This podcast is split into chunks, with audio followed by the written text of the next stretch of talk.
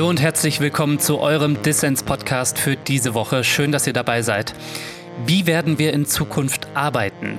Malochen wir jederzeit und überall auf Abruf als Knecht irgendeiner App oder arbeiten wir selbstbestimmt drei Tage die Woche Hand in Hand mit Kollege Roboter? Die Philosophin und Ökonomin Lisa Herzog plädiert dafür, die digitale Transformation politisch zu gestalten. Mit ihrem Buch Die Rettung der Arbeit hat sie einige gute Ideen vorgelegt, wie wir dem ungezügelten Kapitalismus Grenzen setzen können. Wir sprechen unter anderem darüber, warum es nicht genug ist, auf das Grundeinkommen zu vertrauen, sondern warum wir für eine gerechte und demokratischere Arbeitswelt streiten müssen. Bevor es losgeht, noch ein kurzer Hinweis. Den Dissens-Podcast für dich da draußen zu recherchieren und zu produzieren, das kostet jede Menge Zeit und damit auch Geld. Wenn du willst, dass es Dissens dauerhaft gibt, dann werde Fördermitglied. Das geht schon ab 2 Euro im Monat. Als Fördermitglied sorgst du nicht nur dafür, dass Dissens dauerhaft gute Ideen für alle senden kann, nein, du nimmst unter anderem auch automatisch an Verlosungen teil. Diese Folge gibt's die Rettung der Arbeit von dieser Herzog zu gewinnen. Alle Infos hierzu in den Shownotes und auf dissenspodcast.de. Jetzt geht's aber los mit der aktuellen Folge. Mein Name ist Lukas Andreka. Viel Spaß. Dissens, der Podcast für linke Gesellschaftskritik.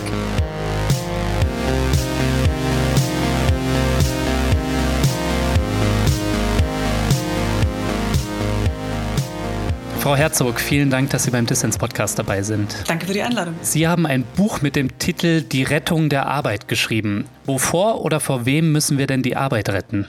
Ja, wir müssen sicher nicht alles an Arbeit retten, was wir derzeit so beobachten, sondern das, was an mhm. Arbeit wertvoll ist.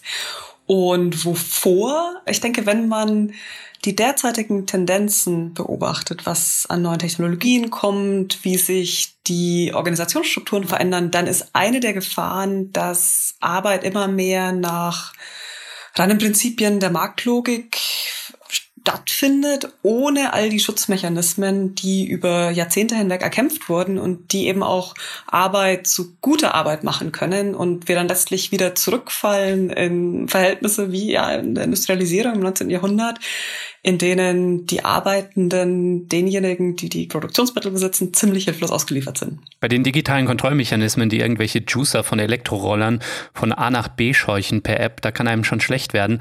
Aber wollen Sie jetzt eigentlich einfach nur zurück in den rheinischen Nachkriegskapitalismus, in dem es irgendwie gute Jobs in der Industrie gab, aber die Frauen gleichzeitig auch an den Herd gebunden waren? Ja, ich wollte gerade sagen, sicher nicht in Bezug auf die Geschlechterverhältnisse. aber man muss schon sagen, die deutsche Nachkriegsphase hatte, was Arbeitsqualität anging, doch einiges an Fortschritten. Ich meine, gut, damals gab es noch die Samstagsarbeit, die wurde dann ähm, reduziert, ähm, Arbeitsschutzgesetze, Mitbestimmung, all diese Dinge waren in der Phase aus der heutigen Perspektive relativ intakt. Möglicherweise hat auch eine Rolle gespielt, dass es diese Systemkonkurrenz gab. Es gab eben das kommunistische System im Osten und die mhm. Ähm, sogenannte freie Marktwirtschaft im Westen. Und es bestand vielleicht so eine gewisse Furcht, dass wenn man die Arbeitenden jetzt zu schlecht behandelt, die dann auch was Kommunistisches machen wollen. Und vielleicht hat das auch dazu geführt, dass da dieser Konflikt zwischen Kapital und Arbeit ein bisschen abgeschwächt war. Und es war auch einfach eine Phase mit sehr hohem Wirtschaftswachstum, so dass es viel zu verteilen gab. Hm. Und die Bedingungen haben wir heute so nicht mehr. Aber die Frage ist eben, schaffen wir es trotzdem, gewisse Schutzrechte, Mitspracherechte und so weiter in die heutige Zeit zu transferieren und vielleicht sogar auch auszubauen? Mhm. Es gibt ja auch Menschen, die bezweifeln, dass wir die Arbeit überhaupt retten sollten. Es wird ja gerade gegenwärtig viel über die digitale Transformation und auch die Gestaltung der digitalen Transformation gesprochen.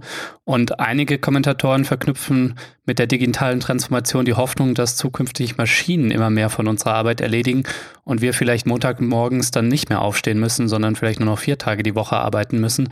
Und das finden Sie jetzt eher nicht cool, oder wie ist das? Doch, vier Tage die Woche für alle fände ich ganz großartig. Die Frage ist nur eben, kommen wir dahin oder kommen wir dahin, dass diejenigen, die zum Beispiel ein Patent an irgendeiner Software mhm. haben, gar nicht mehr arbeiten müssen und andere, die von prekären Jobs, die über irgendwelche Apps organisiert sind, die müssen ständig arbeiten, ständig bereitstehen, können sich eigentlich gar nicht mehr entspannen, weil wenn irgendeine Gelegenheit, Geld zu verdienen, auf dem Handy hochpoppt, dann muss man die sofort ergreifen. Also ich glaube, es stellen sich da einfach Gerechtigkeits- und Verteilungsfragen, sowohl in Bezug auf Geld, aber auch in Bezug auf Zeit. Und Eine zweite Frage ist dann aber auch noch, welche Formen von Arbeit sollen denn die Maschinen übernehmen und welche sollten vielleicht auch weiterhin Menschen machen und jeweils warum? Also hm. für die Empfänger dieser Arbeit, aber auch für diejenigen, die sie ausführen, einfach nur zu sagen, lasst den Maschinen, ähm, lasst die alles übernehmen das halte ich für zu optimistisch und ich glaube, es würde da, es ist drunter die Gefahr, dass viel Gutes an Arbeit eben auch verloren gehen würde, wenn man einfach so sagt, lasst mal die Roboter kommen. Wäre vielleicht auch unschön, wenn in einem Pflegeheim oder beim Arzt irgendwie die Maschine einem gegenüber sitzt. Jein, also ich, ich würde es gar nicht pauschal verdammen wollen, dass da mhm. Maschinen, wenn sie gut eingesetzt werden, auch eine gewisse Rolle spielen können. Also zum Beispiel im Pflegebereich gibt es ja sehr viele körperlich anstrengende Tätigkeiten, wo es auch darum geht, dass Leute, die vielleicht noch einigermaßen fit sind, aber körperlich bestimmte Gebrechen haben, körperlich unterstützt werden müssen. Wenn die dann zum Beispiel durch ein Exoskelett bestimmte Dinge noch selber machen können und dafür eine Pflegerin oder ein Pfleger Zeit hat, mit ihnen zu reden, Geschichten vorzulesen, was auch immer. Da kann es ja durchaus auch schöne Modelle geben. Aber die Frage ist eben, leisten wir uns das dann auch oder heißt es dann nur noch, ja bitte hier die Maschine und menschlicher Kontakt wird nicht mehr bezahlt? Was macht denn für Sie jetzt, wenn Sie von guter Arbeit sprechen, eigentlich gute Arbeit aus? Weil im Kapitalismus ist Arbeit ja oft auch von Ausbeutung oder Entfremdung geprägt. Das zum einen. Oder wenn wir uns in unserer Arbeit selbst verwirklichen, dann verschwimmt das vielleicht auch oft mit Selbstausbeutung, weil wir dann irgendwie internalisiert zu viel arbeiten. Absolut. Sie sprechen mit einer Akademikerin. Das ist ein altbekanntes Problem bei uns. Genau. Sie ähm, mit dem Podcaster, bei dem auch. ja, genau. Nein, das, ich will überhaupt nicht bestreiten, dass Arbeit auch diese Seiten hat. Wenn ich von guter Arbeit spreche, dann meine ich unterschiedliche Aspekte, die wir eben doch als positiv erleben. Natürlich gehört zu guter Arbeit, wenn es Lohnarbeit ist, auch, dass sie fair bezahlt wird. Mhm. Das ist sicher ein wichtiger Punkt. Aber dann kommen doch jenseits des Geldes auch viele qualitative Eigenschaften mit ins Spiel. Also sowas wie, kann ich meine eigenen Fähigkeiten weiterentwickeln oder bin ich dazu verdammt, immer nur das Gleiche zu machen, ohne irgendeine Chance, vielleicht auch mal den Job zu wechseln, ähm, andere Tätigkeiten zusätzlich auszuführen und so weiter. Wie erlebe ich die Sozialität in der Arbeitswelt? Ist es ein kollegiales Miteinander oder ist es ein ständiges Gegeneinander? Bekomme ich soziale Anerkennung dafür? Kann ich Sinn darin sehen, was ich tue? Hm. Oft ist es ja so in unserer heutigen Arbeitswelt, dass in Anführungszeichen gute Jobs viele dieser Eigenschaften haben und dann oft auch noch gut bezahlt sind. Und weniger gute Jobs, die haben weniger dieser Eigenschaften und sind auch noch schlecht bezahlt. Und da besteht eben besonders großer Regulierungsbedarf, um zu verhindern, dass die Leute eben, wie sie sagt, in Ausbeutung, ähm, in Abhängigkeitsverhältnisse und so weiter reingeraten. Ich denke auch allein dem Markt die Preisbildung zu überlassen, kann nicht die Lösung sein, denn dann erleben wir das, was wir jetzt gerade sehen, dass Jobs, die für die Gesellschaft wichtig sind, die aber auch hart sind, wie zum Beispiel in der Pflege oder der Kindererziehung, dass die schlecht bezahlt sind und dass Jobs, die gesellschaftlich unter Umständen schädlich sind, nämlich zum Beispiel im Investmentbanking, dass die ziemlich gut bezahlt sind. Ja, das kann man so sehen. Also das Märkte sind ja nie irgendwie in Stein gemeißelt oder irgendwelche natürlichen Phänomene, sondern die hängen immer von den gesetzlichen Rahmenbedingungen mhm. ab, auch von der Kultur der Gesellschaft, in der sie stattfinden. Und wenn wir zum Beispiel Finanzmärkte so regulieren, beziehungsweise so wenig regulieren, dass da irre hohe Einkommen erzielt werden können, obwohl die Risiken an die Gesellschaft ausgelagert werden, wie man in der Finanzkrise gesehen hat, dann ist das sicher ein Regulierungsversagen, das dann eben auch zu dem Marktversagen führt. Ich denke auch die Klimakrise, die macht es ziemlich nötig, dass wir uns darüber unterhalten als Gesellschaft, ähm, welchen Wert bestimmte Arbeiten denn haben. Denn Arbeit ist immer eingebettet ja auch in einen Kontext von kapitalistischem Wachstum und Naturverschleiß oder äh, Ressourcenverbrauch. Müssen wir nicht eigentlich irgendwie weniger arbeiten, zumindest in den westlichen Industriegesellschaften? Ja, das stimmt. Da gibt es ganz wichtige Querverbindungen und die sind in dem Buch nur deswegen nicht drin, weil man in einem Buch nicht über alles schreiben kann, nicht weil ich sie nicht wichtig fände. Wobei ich mir nicht sicher bin, ob man so einfach sagen kann, wir sollten weniger arbeiten, denn um zum Beispiel den ganzen Energiesektor auf umweltfreundlichere Technologien umzustellen, wird auch viel Arbeit nötig sein. Wenn man jetzt Arbeit in einem ganz praktischen Sinne versteht, da müssen neue Leitungen verlegt werden, da muss, muss vielleicht auch politische Überzeugungsarbeit geleistet werden, dass Leute das dann auch mittragen, da muss auch geforscht werden. In dem Sinne ist das alles Arbeit, mhm. die dann aber eben nicht alleine einer kapitalistischen Verwertungslogik folgen würde, sondern eben auch den Nachhaltigkeitsimperativ mit eingebaut hat. Und ich meine, der einfachste Weg, wie man es zusammenbringen könnte, dass eben das System, wie wir es derzeit haben, auch auf diese Umweltfragen reagiert, wäre, dass man eben CO2 entsprechend hoch besteuert, wie das die Umweltschäden und die Schäden für zukünftige Generationen einigermaßen, ja, dass es das einigermaßen widerspiegeln würde.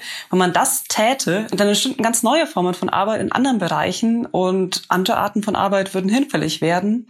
Aber dadurch, dass wir so tun in unserem System, als wären diese Klimaschäden kostenlos zu haben, dadurch haben wir diese entsetzlichen Verzerrungen und das führt ja auch dazu, dass viele Menschen da in einem ganz schwierigen psychologischen ja, Zwiespalt sind, dass sie eigentlich wissen, so wie ich derzeit arbeite, ist es auf Dauer mit einer ja, klimagerechten Welt eigentlich nicht vereinbar. Und vielleicht würden viele Menschen sehr viel lieber unter Umständen arbeiten, bei denen diese Klimafragen eigentlich mit berücksichtigt werden. Aber da fehlt eben der politische Regulierungswille im Moment noch und das verlagert dann die Verantwortung hin zu einzelnen Firmen, auch zu einzelnen Individuen. Und das ist eine sehr, sehr schwierige Konstellation, weil man es einfach im Arbeitsalltag oft nicht so ganz leisten kann, dass man ständig auch noch an die Klimafragen denkt, mhm. wenn das nicht auf der Ebene des gesetzlichen Rahmens besser reguliert wird. Aber ich habe jetzt schon rausgehört, es geht Ihnen nicht so sehr um die Rettung der Arbeit um jeden Preis, sondern auch schon um eine äh, gesellschaftliche Auseinandersetzung darüber, wie diese Rettung ausgestaltet werden soll. Absolut. Und mhm. um jeden Preis würde ja auch implizieren, dass man vieles Schlechte, was heutzutage nicht so gut läuft, irgendwie weitertragen würde. Ich denke, es gibt ganz viele Bereiche, wo die heutige Arbeitswelt nicht in dem Sinne gerettet, sondern verändert werden sollte. Mhm. Wieso ich es trotzdem Rettung genannt habe, das ist, dass ich doch einfach eine sehr, sehr wichtige Rolle für gesellschaftliche Arbeit sehe, die übers Ökonomische hinausgeht, auch für die vielgescholtene Lohnarbeit. Und ein Faktor ist dabei auch, dass, dass die Arbeitswelt ja eine ganz wichtige integrative Funktion in der Gesellschaft hat. Also mhm. wo lernen wir Leute kennen? Natürlich auch im Privatleben, natürlich in der Freizeit, sonst wie. Aber einen ganz großen Teil unserer Zeit verbringen wir einfach mit anderen Menschen in der Arbeitswelt. Und wenn das irgendwie wegfallen würde oder nur noch von Apps gesteuert würde, dann würde da sehr viel sozialer Zusammenhalt auch auf einmal auf dem Spiel stehen. Ja, das ist ein guter Punkt. Also ich sehe das zum Beispiel an meinem Bruder, der ähm, in der Werkstatt äh, für Menschen mit Behinderungen arbeitet. Und das äh, merkt man, wenn man mit ihm spricht. Das bedeutet ihm sehr viel, da teilhaben zu können und ähm, was leisten zu können. Ja, und ja, das ist ja auch für, für Frauen historisch so ein Ding gewesen. Bürgerliche Frauen war vielleicht diese Existenz als Hausfrau und Mutter in gewisser Hinsicht bequemer, aber man will eben auch Teil anderer Zusammenhänge sein, man will raus, man will das Gefühl haben, dass man was beiträgt zur Gesellschaft. Nicht, dass Mütter und Hausfrauen nicht was beitragen würden, aber eben auch in diesem öffentlicheren Raum, wo man mit anderen Leuten in Verbindung kommt und so. Und gerade was so das Verhältnis von privater Familienarbeit und öffentlicher Arbeit angeht, gibt es ja auch noch sehr viel Verbesserungsbedarf. Also daran sieht man, dass es den Leuten wichtig war, dabei zu sein, um auch mitzuentscheiden, Mitverantwortung zu übernehmen in dieser Arbeitswelt. Wobei es natürlich auch noch so Bereiche gibt wie Vereine, Ehrenamt, äh, politisches Engagement, die man, glaube ich, auch nicht unterschätzen sollte. Absolut. Und das ist ja auch Arbeit, wenn man so will, wenn's, auch wenn es eben nicht Lohnarbeit ist. Mhm. Nur finde ich das manchmal so ein bisschen schade, dass die Diskussion über die Zukunft der Arbeit dann immer ganz schnell dahin springt zu sagen, ja, wir können ja alle Freiwilligenarbeit machen. Stimmt schon.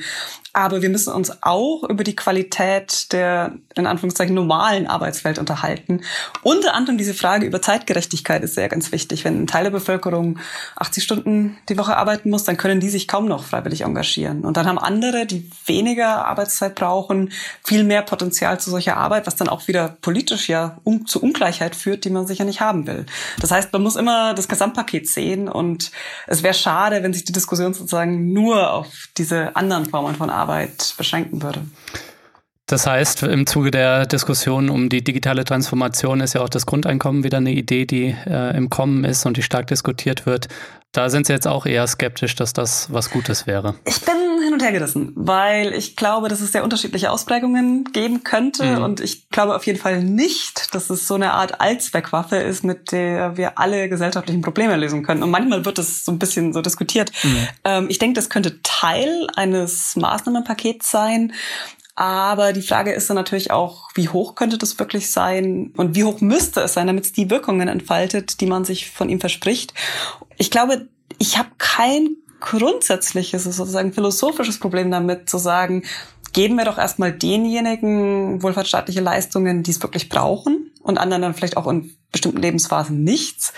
Was tatsächlich sehr problematisch ist im Moment, ist die Art und Weise, wie diese Bedürftigkeitsprüfungen laufen und wie man sich das sozusagen nackt machen muss vom Finanzamt und so. Und es mhm, scheint ja teilweise auch einfach sehr erniedrigend zu sein. Und diese Sachen, das ist sicher sehr, sehr schwierig. Und das ist ja eins der Argumente für ein bedingungsloses Grundeinkommen, dass man sich das alles ersparen würde. Mhm. Aber vielleicht könnte man auch einfach diesen Teil etwas großzügiger und menschlicher gestalten und dann trotzdem denjenigen, die wirklich bedürftig sind, mehr zahlen, als man könnte, wenn man allen mit der Gießkanne gleich viel gibt. Ich glaube, so eine, so eine sanktionsfreie Grundsicherung ist, glaube ich, ein ganz guter Zwischenschritt, ne? Weil gegenwärtig, Sie hatten das sich nack nackig machen schon erwähnt und dann auch die Sanktionen, die dazukommen, wenn man nicht bereit ist, jeden Bullshit-Job anzunehmen. Und äh, zweifelsohne entstehen auch in, sind auch in letzter Zeit äh, viele Bullshit-Jobs entstanden. Ne? Klar, es gibt Jobs, wo diejenigen, die sie haben, selber nicht glauben, dass diese Jobs notwendig sind oder dass die Welt irgendwie besser wird, aber dass sie Jobs ausführen. Was ich mir tatsächlich vorstellen könnte als Teil eines positiven Maßnahmenpaketes wäre, dass es Formen öffentlicher Beschäftigung gibt, die eben gerade nicht Bullshit sind, die man auch den Leuten nicht aufzwingt, die aber ein Angebot darstellen, wo man den gesellschaftlichen Nutzen ganz konkret sehen würde. Das heißt eben in Pflege, Betreuung, Verschönerung öffentlicher Parks, all diese typischen Kandidaten, die da immer genannt werden, die einen sehr praktischen Nutzen haben, aber eben nicht erzwungen, sondern als Teil dessen, dass Menschen in der Regel auch arbeiten wollen. Das heißt, wenn man mhm. großzügigere Angebote schafft, was ich befürworten würde, könnte man das ja auch verbinden, damit zu sagen, hier gibt es doch Möglichkeiten, sich einzubringen. Muss man natürlich dann so gestalten, dass dann nicht reguläre Arbeitsplätze wieder verloren gehen. Aber das halte ich alles nicht für unüberwindbare Hindernisse. Ich denke, da könnte man durchaus Lösungen finden und könnte sich vielleicht auch von so manchen anderen Ländern inspirieren lassen, was sich da bewährt hat. Mhm. Was ist Arbeit eigentlich für Sie? Ist das Selbstverwirklichung, Erwerbsarbeit oder beides oder was ganz anderes? Hm, es ist sicher eine Mischung und ich könnte es mir zum Beispiel nicht leisten, nicht zu arbeiten. In dem Sinne ist es auch Erwerbsarbeit. Mhm.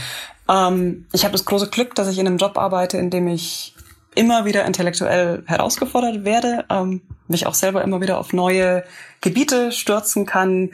Ähm, in dem Sinne ist es sicher auch Selbstverwirklichung, aber es ist natürlich auch viel Arbeit im Sinne von einfach Zeit, die man reinstecken muss drin, also die ganze Literatur, die gelesen werden will und am Ende stellt man fest, wird doch nur eine kleine Fußnote und sonst wie, hm.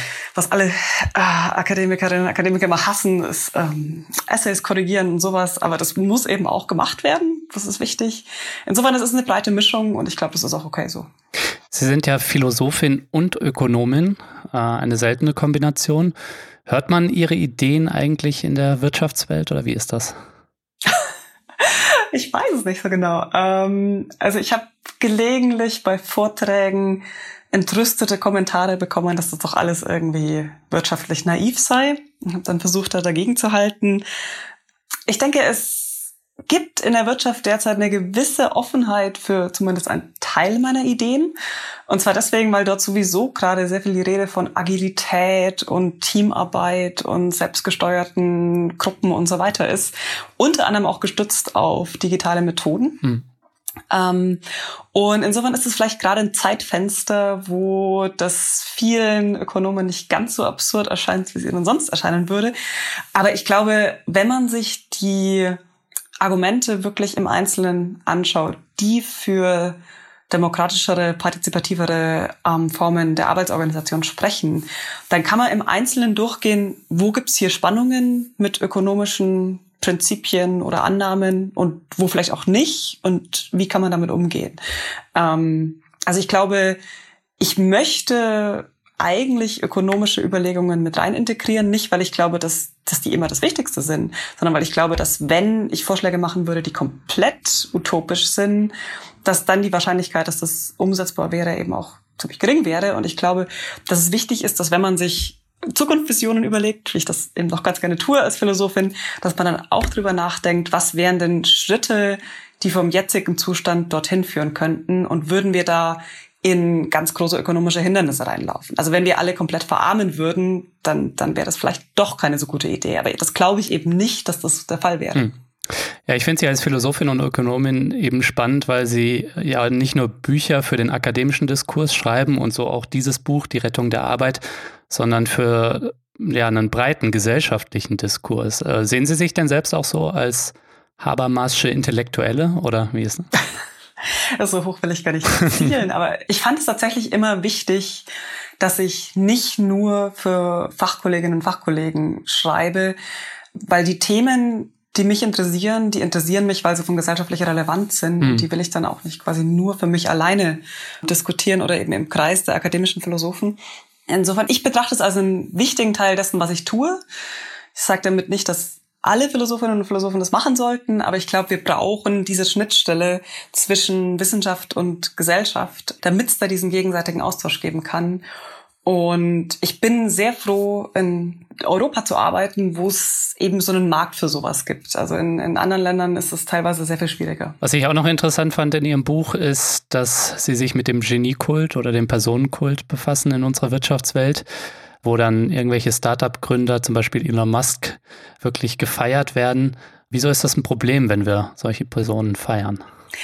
naja, vielleicht neigt die Menschheit immer dazu, irgendwelche einzelnen Personen zu feiern. Früher gab es da irgendwelche Könige und Fürsten und mhm. sonst was. Aber das Problem in diesem spezifischen Fall ist, dass so der Eindruck erweckt wird, dass diese Leute alleine was geschafft haben, was nur sie könnten und wofür sie überhaupt nicht von anderen Menschen abhängig waren. Aber in der heutigen Welt arbeitet ja niemand komplett für sich alleine gestellt, sondern alle sind Teil arbeitsteiliger Prozesse und wir brauchen alle zum Beispiel einen, einen Staatsapparat, der erstmal für grundlegende Sicherheit sorgt. Mhm. Ähm, wir brauchen eine öffentliche Infrastruktur an Straßen und ähm, Straßenlaternen und all diesen Dingen. Und erst dann kann sowas wie Firmengründung überhaupt stattfinden. Von Bildungseinrichtungen und so ist mal ganz zu schweigen. Und durch diesen Geniekult wird einfach so ein Bild geschaffen, dass Leute für sich alleine was leisten, was diesen sozialen Aspekt komplett ausblendet. Und das finde ich richtig problematisch. Zumal es oft Männer sind, die dann von weiblicher Arbeit abhängen, die komplett im Hintergrund läuft. Hm. Das heißt, wir dürfen sie jetzt auch gar nicht wirklich für ihr Buch feiern.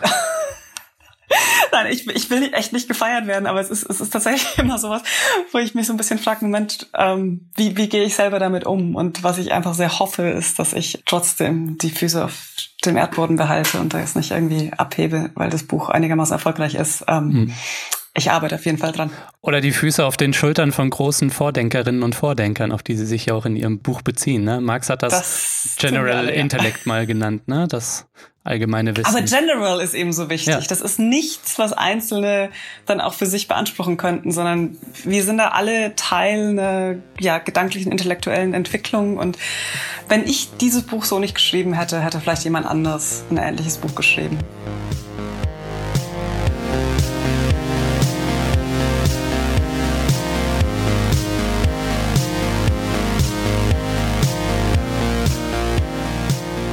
Ihr wisst, was jetzt kommt. An dieser Stelle möchte ich wieder allen Menschen danken, die Dissens monatlich supporten. Mehr als 140 Fördermitglieder sorgen dafür, dass Dissens gute Ideen für alle da draußen senden kann. Aber damit ich diesen Podcast dauerhaft für euch machen kann, brauche ich noch mehr Unterstützung. Wenn dir Dissens gefällt und wenn du es dir leisten kannst, dann unterstütze doch diesen Podcast. Helfen kannst du schon mit 2 Euro im Monat. Alle Infos hierzu gibt es auf der Internetseite dissenspodcast.de, der Link auch in den Show Notes. Als Mitglied von Dissens tust du nicht nur etwas Gutes, nein, du nimmst unter anderem auch automatisch an Verlosungen teil. Zu dieser Folge gibt's das Buch Die Rettung der Arbeit von Lisa Herzog zu gewinnen. Werde also Fördermitglied von Dissens, du kannst 30 Tage kostenlos reinschnuppern.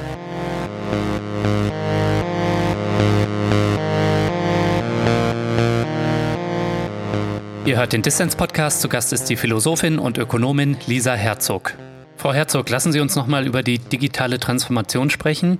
Jeder vierte Job könnte in Deutschland durch künstliche Intelligenzen ersetzt werden. Schon jetzt ist der Arbeitsmarkt gespalten in gut bezahlte, zum Beispiel Softwareentwickler und zum Beispiel schlecht bezahlte und prekär Beschäftigte in der Gig Economy. Könnte sich diese Spaltung durch die Digitalisierung nochmal verschärfen? Und wenn ja, was müssen wir tun, damit das nicht so kommt? Das ist natürlich eine große Frage. Zum einen wäre ich vorsichtig, was diese Vorhersagen angeht, mhm. welche Jobs und wie viele Jobs wegfallen.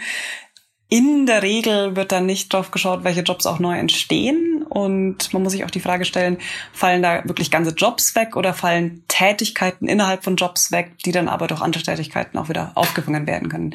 Aber ich glaube schon, dass wir die Gefahr ernst nehmen müssen, dass sich der Arbeitsmarkt immer weiter aufspaltet in eben gute, gut bezahlte, mit sozialversicherungsbegleitete Beschäftigung und Beschäftigungsformen, die formal gesehen gar keine Arbeitsverhältnisse sind, sondern eben über Apps und Plattformen und so weiter funktionieren und wo all die Schutzrechte, die es bei traditioneller Arbeit gibt, alle nicht greifen. Und ich meine, die soziale Ungleichheit ist jetzt schon immens und die Ungleichheit könnte noch weiter steigen. Das Versprechen der Digitalisierung und des Internets im Allgemeinen war ja auch ein bisschen Selbstbestimmung, Autonomie zu schaffen. Ironischerweise führt das aber auf diesen Plattformen eher vielerorts zu stumpfer und nicht selbstbestimmter Arbeit, zum Beispiel Clickworking-Plattformen, auf denen ja wirklich neotayloristisch irgendwie Arbeiten in kleinste und voneinander getrennte Schritte aufgeteilt sind. Das stimmt doch ein bisschen pessimistisch, oder? Das zeigt auf jeden Fall dass man nicht in so eine Art Halleluja-Optimismus verfallen darf, dass von selber rein durch technische Entwicklungen alles besser würde, sondern es ist immer auch eine Frage der politischen Regulierung, hm. ähm, der Einbettung in, in soziale Institutionen ähm, was ganz interessant ist, ist, dass viele dieser Arbeitsformen auf solchen Plattformen ja eigentlich das Rohmaterial in Anführungszeichen liefern für sogenannte künstliche Intelligenz. Also das wird oft vergessen, mhm. dass künstliche Intelligenz sehr viel ziemlich schlechte menschliche Arbeit voraussetzt. Und da gibt es einfach großen Regulierungsbedarf. Wie viel derartiger Arbeit ähm, darf man von Einzelnen verlangen? Welche Rechte müssen die haben? Wie gut muss es bezahlt sein und so weiter? Das ist im Moment ja alles noch sehr ähm, unreguliert und da muss mehr passieren. Gegenwärtig erleben wir eine zunehmende Desintegration und Spaltung der Gesellschaft, die ihren Ausdruck findet in Rechtspopulismus, Rassismus und Nationalismus. Hängt das mit der zunehmenden Ungleichheit und Unsicherheit in der Arbeitswelt zusammen? Ja, ich befürchte, es ist immer schwierig, da monokausale mhm. Antworten zu geben.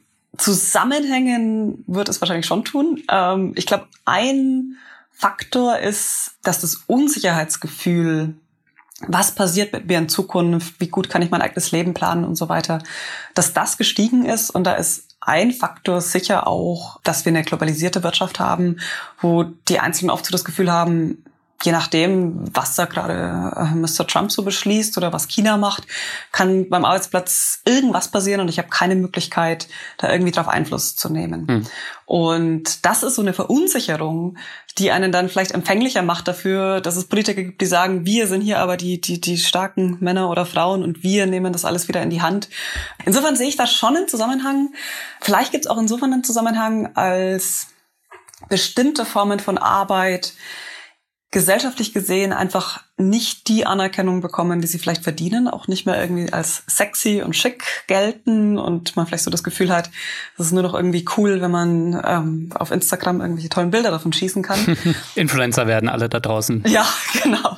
Also was auf Instagram passiert, nicht, dass ich da jetzt irgendwie viel unterwegs werde, aber das ist ja ein extrem verzerrtes Bild dessen, was in der Gesellschaft mhm. wirklich alles passiert und was auch einfach nötig ist, um eine Gesellschaft am Laufen zu halten. Das sind ja ganz andere Berufe, die auf Instagram einfach nicht gut darstellbar sind und die wichtig für unsere Gesellschaften sind. Und da ist, glaube ich, die Verteilung von Anerkennung oft auch so ein bisschen verzerrt und es trägt vielleicht dazu bei, dass bestimmte Gruppen das Gefühl haben, auf sie hört keiner, ihr Beitrag wird nicht gesehen und das kann dann vielleicht auch zu diesem Ressentiment beitragen, das dann wiederum einen, fruchtbaren Boden für Rechtspopulismus schafft. Mhm. Ja, ich glaube, es ist definitiv so, dass die Erzählungen, die wir jetzt lange gehört haben über Jahrzehnte, Leistung lohnt sich, durch Fleiß und harte Arbeit kannst du dir ein Vermögen mit Arbeit irgendwie aufbauen. Das bröckelt irgendwie gegenwärtig stark. Ne? Und das merken die Leute. Die Einkommen aus Arbeit stagnieren seit vielen Jahren und jetzt sieht man Influencer an sich vorbeiziehen und man selbst mit einer Ausbildung oder mit einem Studium, vielleicht landet man auf dem Taxifahrermarkt oder sowas. Ne? Also.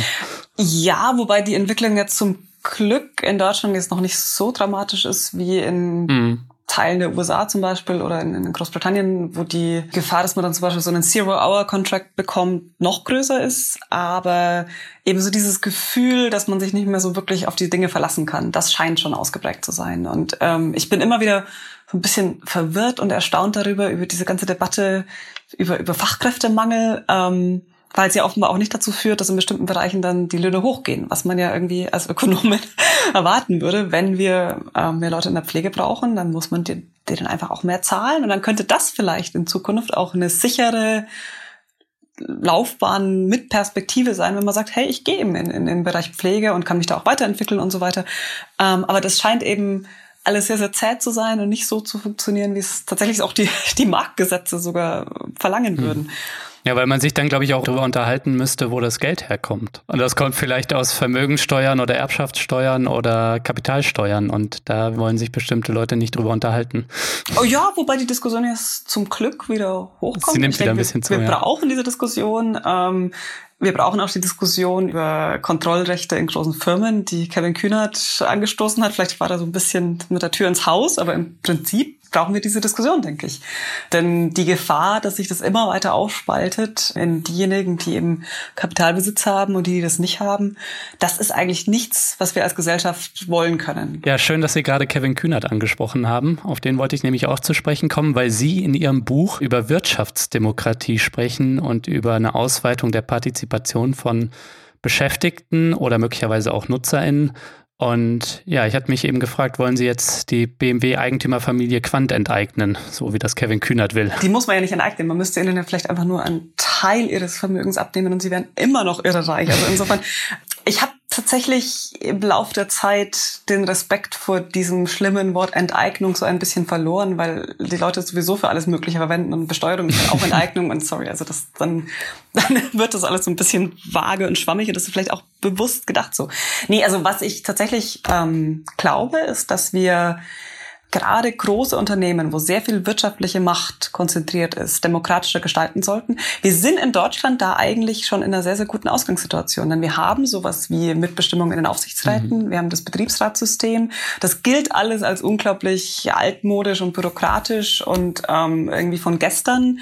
Und wenn man sich aber die systemischen Bedingungen anschaut, okay, man hat auf der anderen Seite eben die Kapitaleigentümer, man hat dann die Angestellten, wie ist da eigentlich das Machtverhältnis? Dann kommt man sehr schnell zu dem Ergebnis, das ist eine unglaublich wichtige Einrichtung und wir sollten weiterdenken, wie sowas auch in die Zukunft getragen werden könnte. Hm.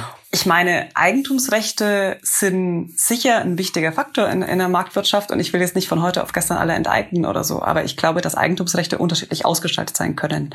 Und man kann zum Beispiel ein Eigentumsrecht an einer Firma haben und da vielleicht auch Dividenden erhalten und trotzdem können Angestellte da mehr Mitspracherechte haben, als das derzeit der Fall ist.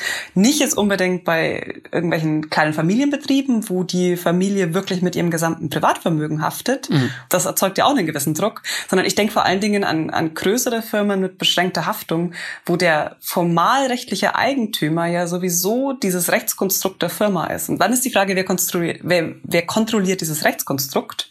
Und wieso sollte man da nicht auch gemischte Modelle haben oder auch Modelle, wo die Angestellten wirklich die Mehrheit haben oder Kooperativen, wo dann überhaupt kein Widerspruch oder Konflikt mehr zwischen Eigentümern und Angestellten da ist, weil die Angestellten auch die Eigentümer sind. Also ich glaube, da brauchen wir mehr institutionelle Fantasie hm. und wir brauchen vor allen Dingen auch Experimente, was sich da bewähren könnte, was wie aussehen könnte, in welchen Branchen. Aber um wirtschaftliche Macht sinnvoll begrenzen zu können, halte ich das für absolut unerlässlich, dass wir über mehr Partizipation und Demokratisierung in dem Bereich nachdenken. Das klingt noch relativ abstrakt, Frau Herzog. Könnten Sie mal ein konkretes Beispiel machen oder mal irgendwie sagen, wie könnte denn die Demokratisierung von so einem Riesenunternehmen und Aktiengesellschaft BMW, wie könnte das denn irgendwie zumindest ansatzweise aussehen? Nein, wir haben ja jetzt schon im Aufsichtsrat ähm, ungefähr die Hälfte Arbeitnehmervertreter, aber eben knapp weniger als die Hälfte, weil die deutsche Regelung im Moment ist, dass immer eine Stimme mehr, nämlich der Vorsitz auf der Kapitalseite ist. Was würde passieren, wenn sich das drehen würde? Also wäre das wirklich so ein Riesenschritt oder würde das einfach nur heißen, dass die Machtverhältnisse etwas anders sind. Man muss sich immer noch im Zweifelsfall einigen. Das wäre eine ganz konkrete Möglichkeit. Es gibt mhm. auch andere Ansätze, zum Beispiel von einer belgischen Kollegin Isabel Ferreras, die hat so ein Zwei-Kammern-System vorgeschlagen. Sie sagt, lasst uns eine Kammer mit gewählten Abgeordneten der Arbeitsseite und eine mit Vertretern der Kapitalseite haben. Und für alle großen strategischen Entscheidungen müssen beide Kammern jeweils zustimmen. Das heißt, man muss sich einfach irgendwie auf Strategien einigen, mit denen beide Seiten leben können. Und solche Modelle lassen sich auch für andere Entitäten durchaus vorstellen. Also zum Beispiel bei Facebook, da wären jetzt nicht unbedingt nur die Angestellten, die für Facebook direkt arbeiten, ähm, relevant, sondern da wären vielleicht auch die Nutzer relevant. Also da müsste man sich überlegen, wäre es irgendwie denkbar, dass die Nutzer Mitspracherechte haben und wie würde das aussehen? Wirft dann alle möglichen technischen Fragen auf, habe ich neulich mit ähm, ein paar Kollegen aus der IT-Security ähm, ein bisschen ausdiskutiert. Aber es ist nicht unvorstellbar. Hm. Es ist nur die Frage, besteht auch der politische Wille, in diese Richtung zu gehen? Hm. Das ist auf jeden Fall ein guter Punkt, weil wer sagt eigentlich, dass die ArbeiterInnen in einem Unternehmen die besseren Entscheidungen als Manager und Kapitaleigentümer treffen? Die Autoindustrie ist da, glaube ich, ein ganz gutes Beispiel, wo Betriebsräte und Management irgendwie sehr gut Hand in Hand arbeiten, weil es äh, gute und gut bezahlte Jobs sind, äh, aber die gesellschaftlichen Folgewirkungen des motorisierten Individualverkehrs äh, werden mehr oder weniger vernachlässigt. Also es wird drüber geredet, aber ähm, möglicherweise Umweltverbänden Mitspracherecht in so einem Unternehmen zu geben, was sich um Mobilität kümmert, wäre ja auch überlegenswert. Wäre überlegenswert, aber die Standardvariante, die mir in dem Fall auch durchaus sehr plausibel erscheint, wäre zu sagen, na, wir müssen vor allen Dingen auch über die politische Demokratie und den gesetzlichen Rahmen mhm. die Bedingungen anders stricken. Wenn sozusagen die harten Machtverhältnisse mal so geklärt sind, dass alle wichtigen Interessen berücksichtigt werden müssen, dann ist es ja auch im Sinne eines Unternehmens, dann Umweltverbände mit an Bord zu holen, sei es konsultativ, sei es in irgendwelchen anderen Rollen, um die Ziele entsprechend umsetzen zu können. Also die Frage ist, immer einerseits natürlich so die nach dem Wissen, also wer hat das relevante Wissen, aber andererseits die nach den Machtverhältnissen. Und Sie haben es gefragt, wieso sollten Arbeiter oder Arbeitervertreter mehr wissen als die Leute auf der Kapitalseite? Ein Argument wäre zu sagen, ja, weil das diejenigen sind, die tatsächlich ständig die Arbeit machen, während Kapitaleigner sind im Zweifelsfall nicht so nah dran an den Geschehnissen. Aber es stimmt auch, die deutsche Autoindustrie ist ein schwieriges Beispiel. Gerade VW ist ja eigentlich ein sehr ähm, formal demokratisches ähm, Unternehmen und trotzdem ist er dieser ganze Mist passiert.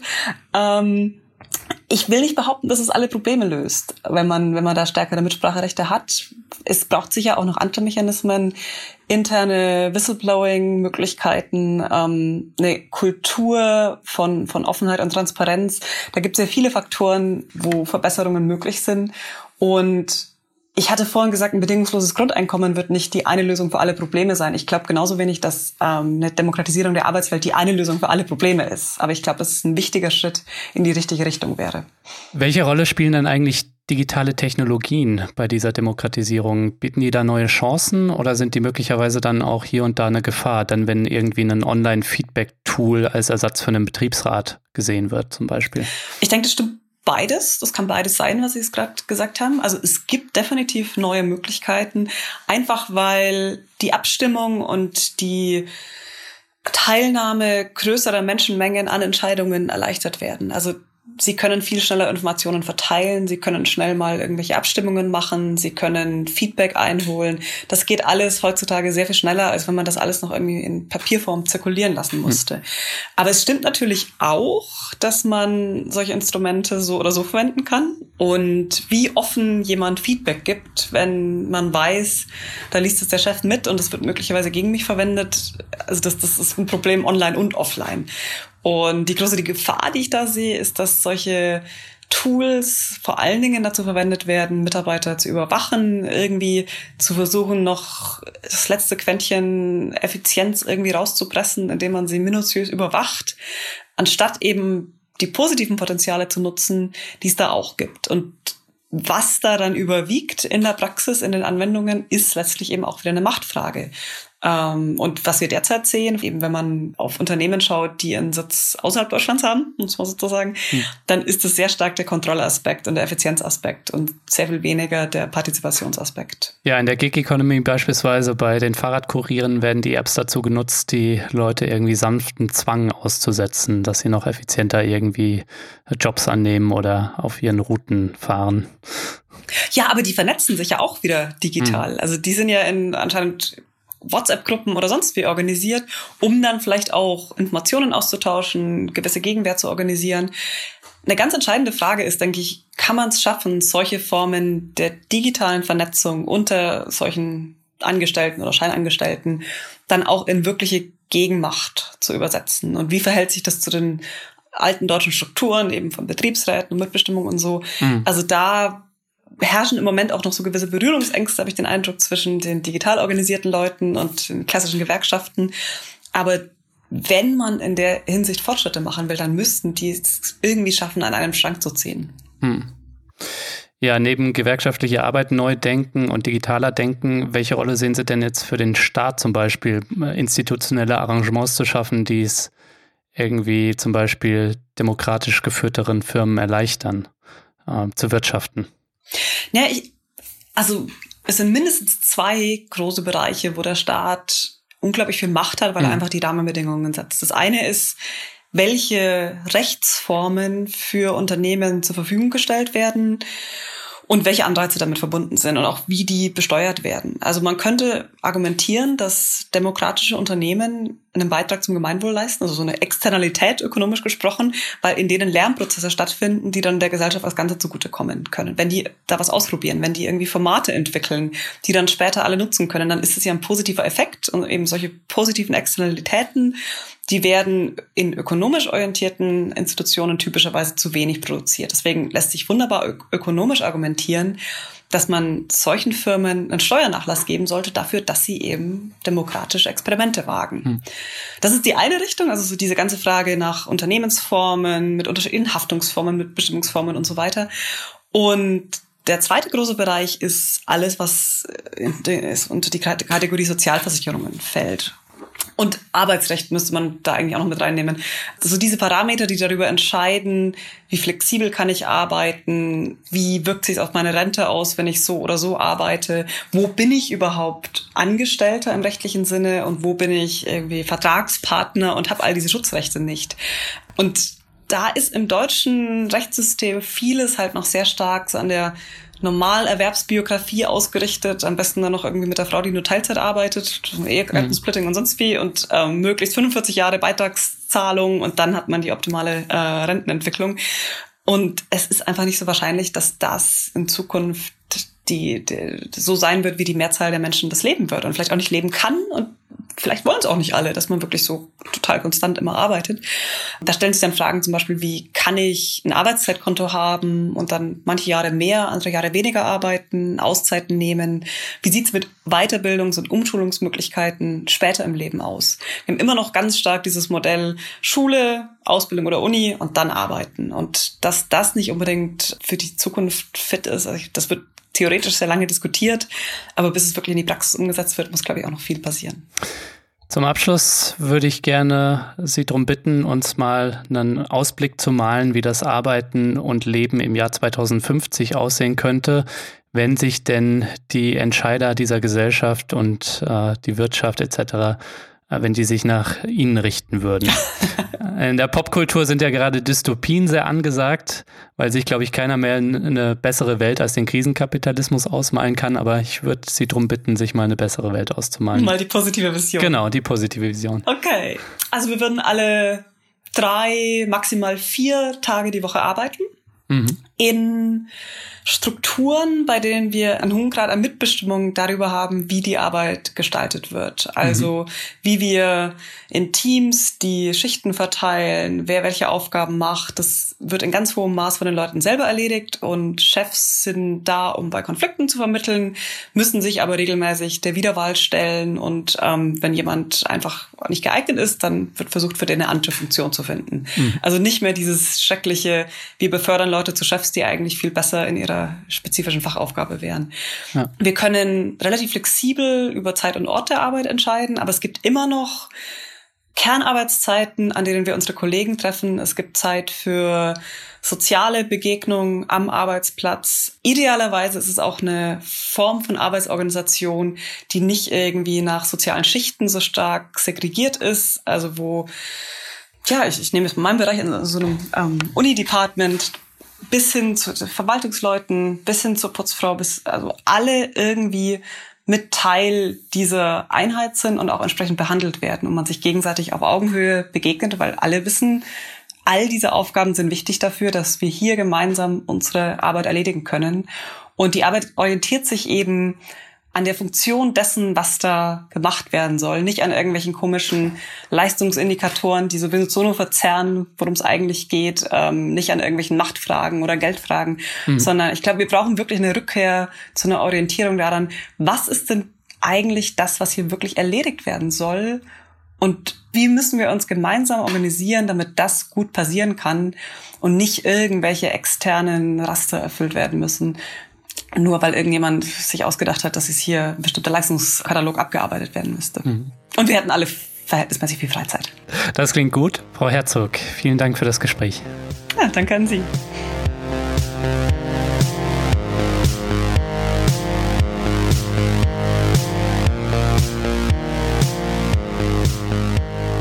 Das war der Dissens-Podcast für diese Woche. Zu Gast war die Philosophin und Ökonomin Lisa Herzog.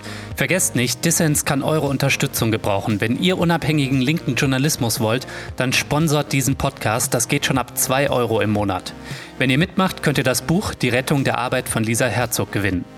Ihr wollt mehr von Dissens, wie ihr Dissens abonnieren könnt, dazu gibt es alle Infos auf dissenspodcast.de. Ich freue mich auch über Kommentare und Anregungen. Danke fürs Zuhören und bis nächste Woche.